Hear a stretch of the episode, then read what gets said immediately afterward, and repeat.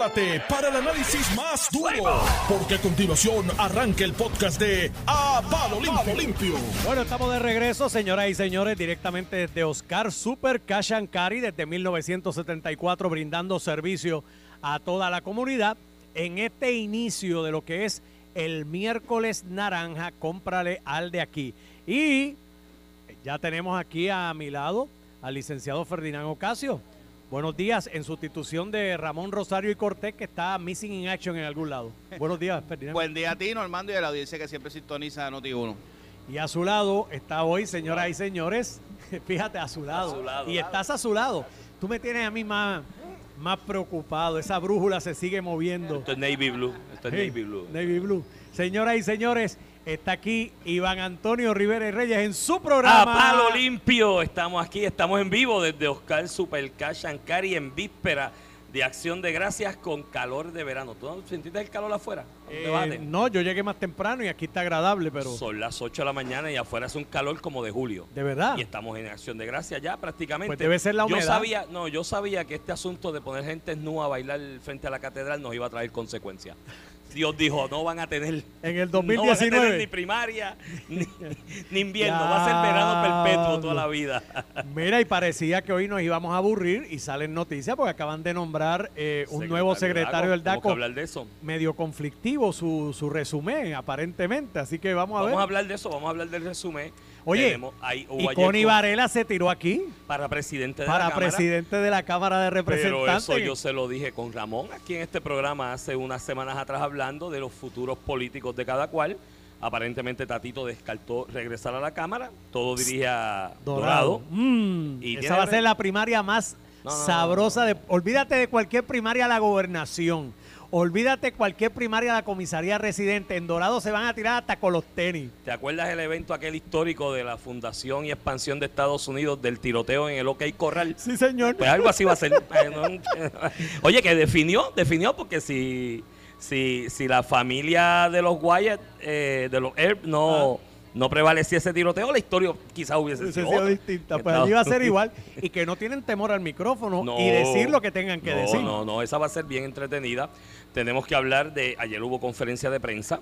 ¿De San Juan? De lo del asunto de San Juan y el referido. Tenemos que analizar eso porque es que allí se dieron cosas que... Y si nos sobra tiempo, le dedicamos cinco minutos a la tiraera en justicia porque la Sigue. secretaria Janes Parra sigue en su media tour respecto a qué casos se deben radicar o no. De hecho, vi ayer, ya, ya puso mensajes de texto íntimos entre ella y Domingo Emanuel en las redes sociales y creo que eso, eh, cuidado con eso, porque ahí hay unos linderos de la ética que, Pues que, es- nada. que nos cobija a todos los abogados que hay que analizar. Los voy a escuchar entonces porque creo que me voy a entretener en lo que llego a San Juan. Te vas a divertir y yo como Ferdi es el invitado de hoy y está aquí, yo le doy el turno a Ferdi de que me diga por cuál tema quiere empezar. Bueno, yo creo que podemos cogerlo por el primer tema que menciona Normando, el de el nombramiento del nuevo secretario de DACO, que estuvo en entrevista precisamente con Normando hace unos minutos. Vamos por ese. Pues bueno, ayer, después de un vacío en la posición, en nominación de unas cuantas semanas desde la renuncia del secretario anterior, Normando se me fue y se me olvidó preguntarle si era el Día de los Inocentes, porque rápido dijo, esa tan importante agencia como DACO, yo tengo mi reserva sobre la importancia de DACO y sobre lo que está haciendo DACO y si es necesario tener un departamento que se como el de asuntos del consumidor, creo que hay otras maneras de proteger los intereses del consumidor que no sea esa estructura burocrática que muchas veces se convierte en un obstáculo para el comerciante, ¿no? Eh, en lugar de ser un viabilizador de responsabilidad hacia, hacia el, el cliente o hacia el consumidor. Y pues ante la salida del anterior, dentro de las razones que haya sido, estuvo ese vacío, se aprovecha el receso y se nombra el licenciado Torres Montalvo, que a mi mejor recuerdo, y tú me corriges, tú que estás en esas líderes del PNP, conoces el monstruo desde las entrañas, él corrió para la legislatura en más de una ocasión. Creo que corrió por acumulación en algún momento y por el distrito El de San Juan. distrito, el distrito número 4. El distrito número 4 de distrito San número Juan. 4 de San Juan. Eh, así que, que viene de la, de la arena político-partidista. Eh, se le reconoce, ha, si- ha sido muy vocal. Es muy vocal, tiene buen manejo del micrófono, buen manejo de la, de la, de, o sea, un dominio histriónico a la hora de, de comunicar como abogado, que digo, no todos los abogados se le da, hay abogados que se dedican a otra cosa, pero tiene ese dominio histriónico. Creo que eso es importante en una posición como DACO, que vuelvo y te repito, yo sigo buscándole la importancia al Departamento de Asuntos del Consumidor, pero ha servido de alguna manera de pantalla de exposición para personas que aspiran posteriormente a otras posiciones de mayor envergadura dentro del andamiaje público. Tenemos, por ejemplo, el primer secretario de DACO, don Federico Hernández Dento, que llegó a ser presidente del Tribunal Supremo, Alejandro García Padilla. Que, también venía de la arena política, porque era, fue director de campaña de, Rafael Hernández Colón. Alejandro García Padilla, que de DACO salta al Senado y del Senado a gobernador y su plataforma de exposición a través de todo el país fue el Departamento de Asuntos del Consumidor, porque la realidad es que cuando alguien sale y te pesa un pavo y dice, le voy a dar una multa a un comercio porque el pavo tiene un cuarto de libra más de lo que decía el ticket, a todo el mundo le es simpático. ¿Quién va? A nadie odia al secretario de DACO, es como odiar el Día de las Madres, ¿no? Eh, sirve de pantalla de exposición. Y ahí estuvo Alejandro eh, tenemos un honorable juez del Tribunal de Apelaciones, Neri Adames, que salió de DACO también. Luis Geraldo Rivera Marín, Omar Marrero. Marín, que llegó a ser secretario de Estado, y Omar Marrero, que llegó a ser secretario de Estado. Así que a este ritmo, probablemente dentro de 8 o 12 años, tengamos al licenciado Torres Montalvo, secretario de Estado, por lo menos. Así que eh, ese, ese, ese, eso es DACO. Él tiene buen dominio histriónico, tiene buen delivery en las comunicaciones públicas. Obviamente, cuando tú te expones mucho públicamente, pues todas las cosas que has dicho y has tenido en tu haber de comunicación pública, te las pueden sacar como señalamientos negativos a la hora de un proceso de confirmación en un cuerpo legislativo y más como está el Senado en, estos días. Lo más que ha sonado en, por el momento, me imagino que sonarán otras cosas. Ya le sacaron que borró las cuentas de Twitter. Pues, habrá dicho cosas en Twitter que pisan callos y molestan. Yo, cada quien es dueño de su decisión y de sus cuentas todo el mundo ha visto mis redes sociales. Yo no he borrado un tweet en mi vida, desde que uso esa red social, ni un mensaje de Facebook en mi vida. Nunca voy a aceptar una nominación a algo, pero si la aceptara, las dejo igual. Porque ya, mira, vale hongo que las borres. Más, te, buscas problemas por borrarlas, porque los screenshots de todo lo que has puesto ya están por ahí. Claro, y, la realidad es que las barbaridades que tú dices en Twitter las dices en el programa también. Y las digo también, público, así que, no tengo mucho, mucho que esconder ahí en las redes sociales. Entonces, pues tiene ese señalamiento, se señala una multa, una sanción de costas y honorarios por temeridad por el montante de 5 mil dólares en aquella acción que llevó a cabo, donde él señalaba eh, que el gobernador de Puerto Rico, Alejandro García Padilla, no tenía la potestad en aquella ocasión de nombrar al presidente del Supremo. Había ahí unas teorías jurídicas, de hecho yo creo que ahora la ley se enmendó y la ley de la judicatura y da paso para que la mayoría del cuerpo, en el caso de, ese, de esa curia del Supremo, elija su, su propio presidente. Eh, pero se señala eh, de alguna manera en aquel momento por él que no era el gobernador, que tenían que ser los pares. El Tribunal Supremo entendió que no tenía legitimación activa, él decía que sí porque era abogado y se iba a ver afectado. Y se le dio una sanción de 5 mil dólares por temeridad para el pago de costas y honorarios de abogados del gobierno, que fue el que se defendió en esa, en esa acción y yo te voy a decir algo sobre esa primero y te suelto los topos para que tú la analices y vamos a otra de los señalamientos públicos. La temeridad es uno de los asuntos más subjetivos que yo he visto en mi vida como abogado. Tú sabes la cantidad de clientes que yo he tenido que defender, de demandas patentemente frívolas desde su faz, que tú presentas primero una moción de desestimación por 10.2 porque es frívola o no hay legitimación activa de que hay una acción temeraria porque ha habido comunicaciones previas entre las partes que demuestran que está siendo temerario la ley del tribunal, solicito la temeridad y me dicen, no, no, no fue temerario, no, no tiene derecho a, a costa. Así que es un elemento eh, altamente subjetivo. Él entendía que tenía mérito, la honorable curia del Tribunal Supremo entendió que no y le dio la... Así que definir que si es buen abogado o tiene talante o tiene carácter o es ético no por una sanción por temeridad, eh, cuare, yo creo, yo no estiraría el chicle tanto. No sé qué te parece a ti y sobre los otros señalamientos. Sobre ese tema en particular, y quizás entrando un poquito más a los méritos de lo que él estaba presentando en aquel momento, yo soy uno de los que coincido con él. Yo pienso, que, y, en la constitución de Puerto Rico en ningún lado dice que el gobernador es el que nombra al presidente del Tribunal Supremo. Y estos nombramientos usualmente son nombramientos colegiados como ocurre en los cuerpos legislativos. Aquí en, la, en la constitución tampoco dice que el presidente de la Cámara y el presidente del Senado serán escogidos por sus pares. Es una cuestión que se ha hecho eh, como se hace usualmente en los cuerpos colegiados. Y a mí me parece que en ese contexto, eh, por lo menos eh, cuando él presentó ese, ese, ese recurso, había hay, hay distintas interpretaciones a qué se puede o no se puede hacer y, por lo que no correspondía, eh, ¿verdad? La, la, adjudicarle temeridad. A, adjudicado eso, ya eso ocurrió, ya, eso, ya, eso me parece, ¿verdad? Que, tampoco es un asunto trascendental. en mi opinión, en mi opinión, a pesar de que mucha gente lo está magnificando desde ayer en la tarde, en, en la opinión pública, en mi opinión, sinceramente yo no creo que eso sea un impedimento para confirmárselo. No, y, y, bueno, es algo muy subjetivo. Y, dicho sea de paso, eh, eh, en la entrevista que, que, estaba esta mañana, él, él manifestaba, mira, no era un asunto contra la persona que había sido nombrada y reconoció la, la, la, la gestión de la, de la jueza presidenta. Así que me parece, ¿verdad?, que eso realmente no debe ser un asunto. El otro, el otro, los otros comentarios que he visto en las redes en el contexto de que él ha participado en, en, la, en, eventos de lucha libre. pero eh, Donald Trump. Eh, Donald Trump participó en un WrestleMania y llegó a ser presidente de Estados Unidos. WrestleMania 23. Eh, y dio bofetada y, y, dio y todo y fue presidente de Estados Unidos. Oye, el mejor presidente en la historia de nuestra nación, que ha sido Ronald Reagan, era un actor. O sea, no, no, el hecho de que, de que, y al final del día, la lucha, ¿verdad? Sabemos que, que es una actuación deportiva.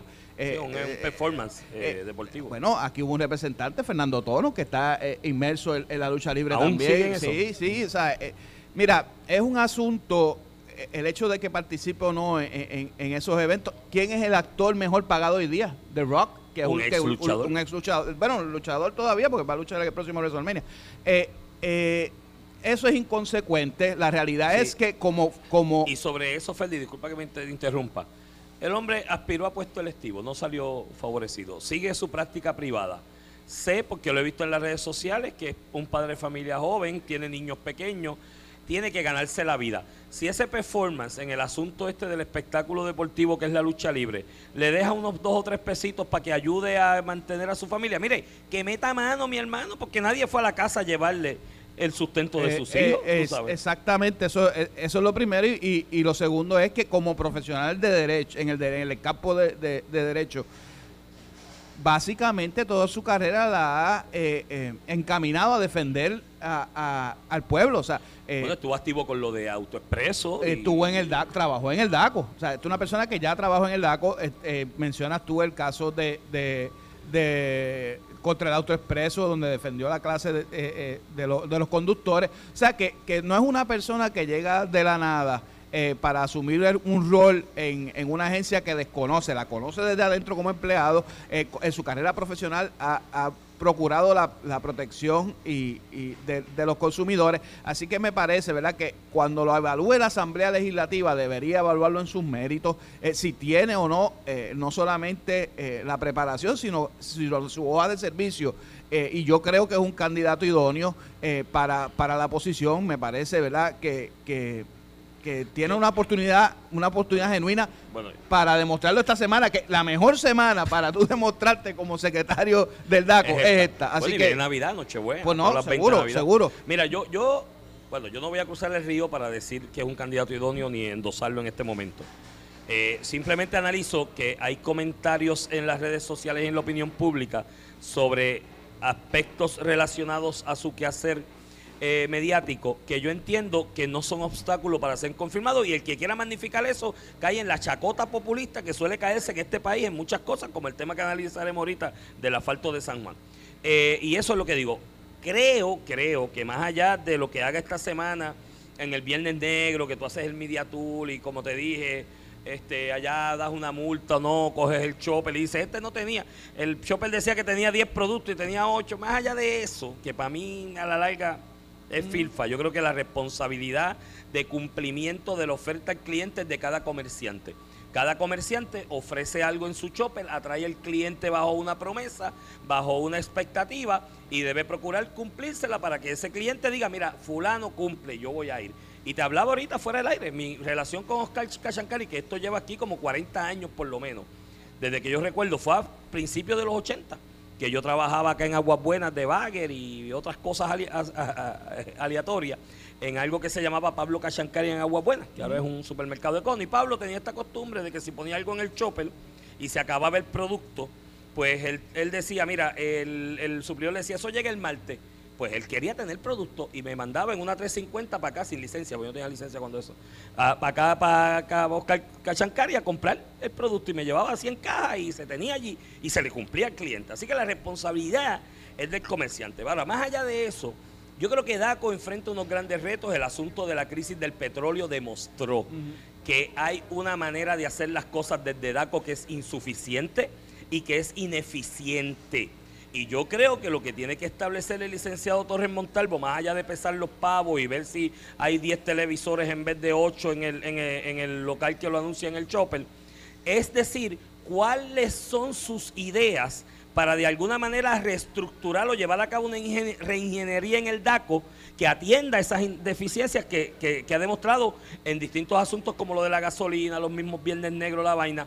Y además de eso, ¿cuál es la reingeniería que va a llevar a cabo para la celeridad de los casos ante la agencia? Porque da cuenta un caso sencillo de un que vale 200 pesos el producto y está dos años a morir en el, proceso. a morir el sueño de los justos. Entonces después DACO no tiene herramientas para enforcement, para implementar la determinación y tiene que ir al tribunal, a la sala especial a llevar un recurso para procurar. Pues yo creo que él debe venir ya pensando y proponerle al país ideas de cómo eso se va a atacar para acelerar y hacer más eficientes los procedimientos. Cómo hacer efectivo esa protección eh, que se al consumidor. Y yo creo que también parte de la reingeniería debe ser encaminada a, cómo se da el comercio hoy día. Porque aquí, aquí hay algo que, que tenemos que tener presente. Si bien es cierto que en estas épocas mucha gente consume producto local y, y viene negro y demás, las compras por internet que se están dando es, monumental. O sea que,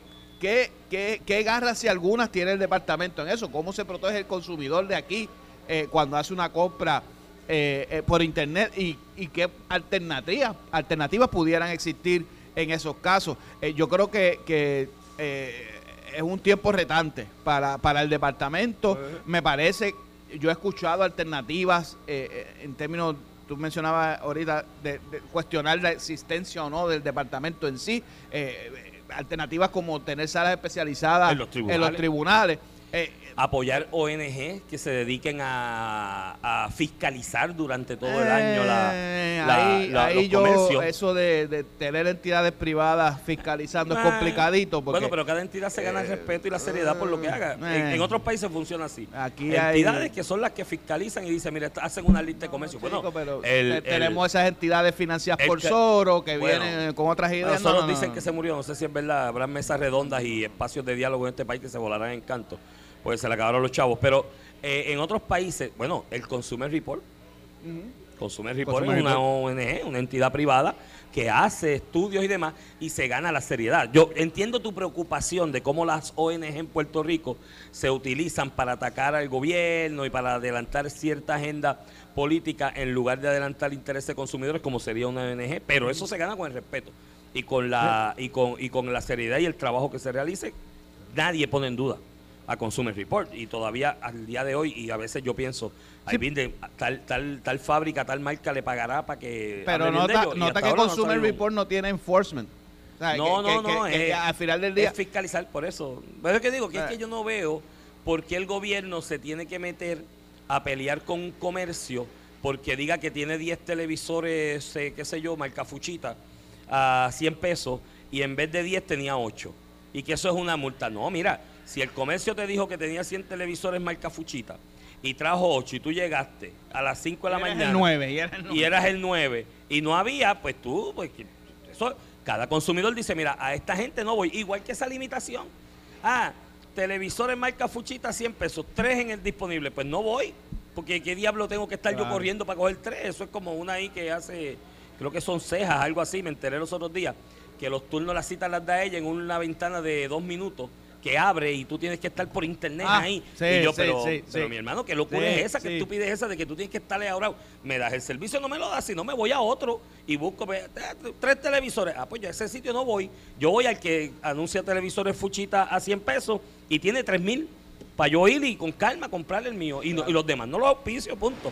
Y siempre en eso auspicien al local y al comercio local porque eso es lo que estamos hoy y el motivo de la transmisión hoy aquí en Oscar Super Cachancari, que es apoyo local, el miércoles naranja, que es esta iniciativa de especiales en los comercios locales.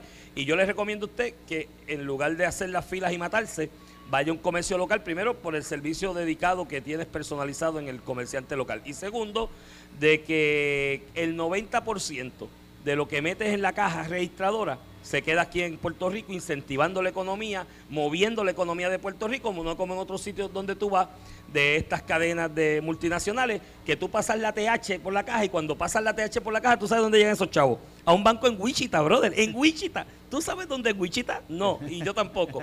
Entonces tú dices, ¿para qué ir a, mandar los chavos por otro lado? Pues no, vamos a, a invertirlo en comercio local, aprovechen los especiales del miércoles naranja. Vamos a la pausa y cuando regresemos en breve cogemos el tema de la conferencia de prensa ayer. Dicen que lloró en un río, como la canción de Maná. Nos, ve- nos escuchamos al regresar. Estás escuchando el podcast de A Palo Limpio de Noti1630. De regreso aquí a Palo Limpio por Noti1 630, edición de hoy, miércoles 23 de noviembre del 2022. Acompaño al licenciado Ferdinand Ocasio en sustitución del insustituible Ramón Rosario Cortés y Valiente. Estamos en directo desde Oscar Super Cash and Carry en Caguas, celebrando el miércoles naranja. Acompáñanos y aprovecha las grandes ofertas que hay y el trato más chulo que solo lo encuentras en los comercios locales.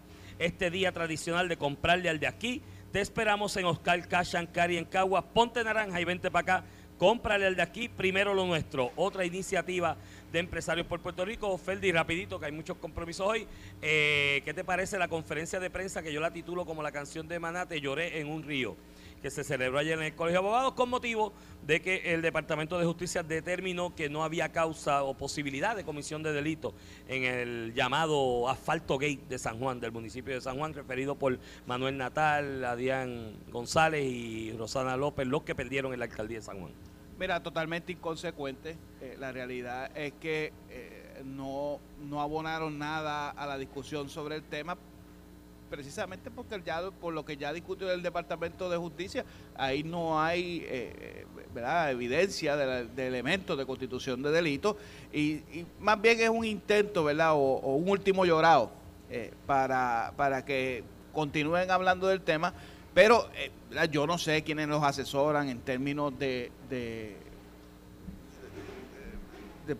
de proyección política y Yo creo proyección que son los pública. mismos que asesoran a Trump. Pero te tengo que decir, te tengo que, digo, ellos se comportan como Trump, dicho sea paso, Por pero, eso. pero, pero te tengo que decir que me parece que es o popular o PNP, porque mandarlos a seguir con este, ¿verdad? Con el, con el sonsonete y el tema, y, y al final del día, lo que como se proyectan son como malos perdedores, y eso la gente inclusive puede estar a favor de lo que de lo que son tus ideologías, pueden estar pueden creer en el movimiento en el que estás, pero como persona, como candidato, eh, proyectarte así es peligroso para, para las opor- las oportunidades que tengas para ganar. Así que, mm, bueno, si ellos quieren seguir con eso, que continúen, pero la realidad es que al final del día, como los afecta realmente su figura política para, para una posible aspiración. Lucen eh, como Trump.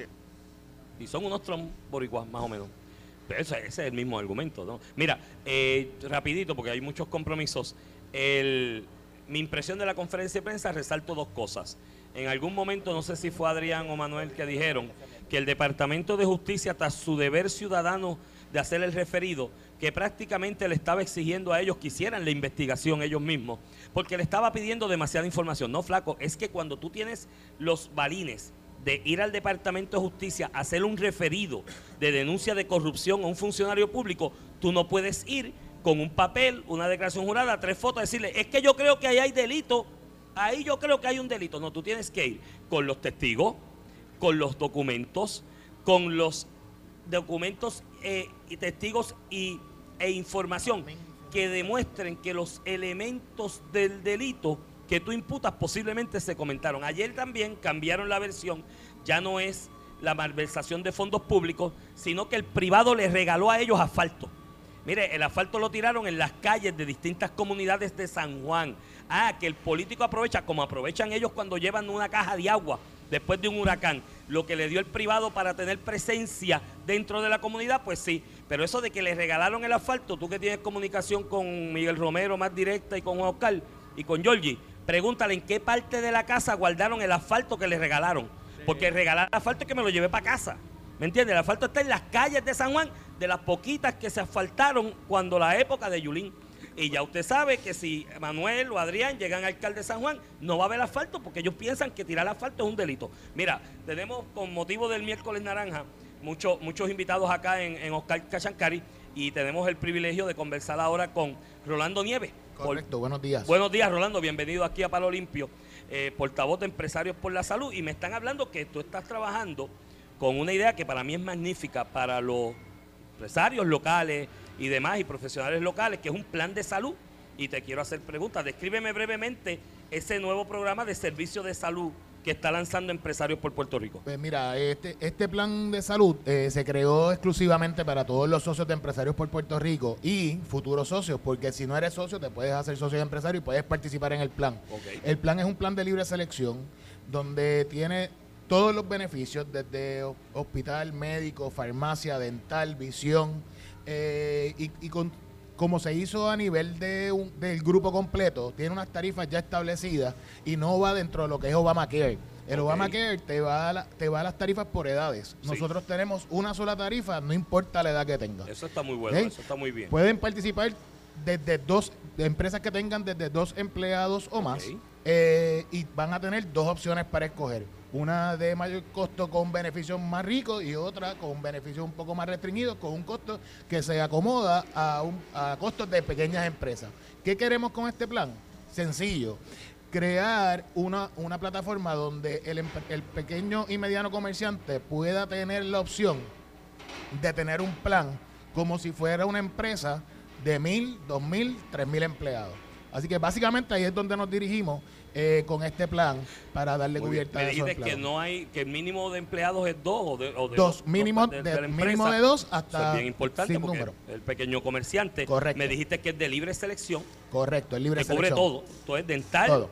Dental, visión, eh, la parte médico hospitalario y la parte de farmacia de eso es medicamentos. importantísimo porque la mayoría de los planes por ahí, para una persona de mi edad, 50 por ahí, pues eh, me excluyen hasta los medicamentos, no voy a pagarlos aparte. Mira, y te pregunto, ¿cuándo comienza el programa este de planes médicos y por cuánto tiempo? El programa empieza, eh, ya eh, pueden empezar a llamarnos al 30 al 300210 ¿Cuál me dijiste? 787. 787 Ajá.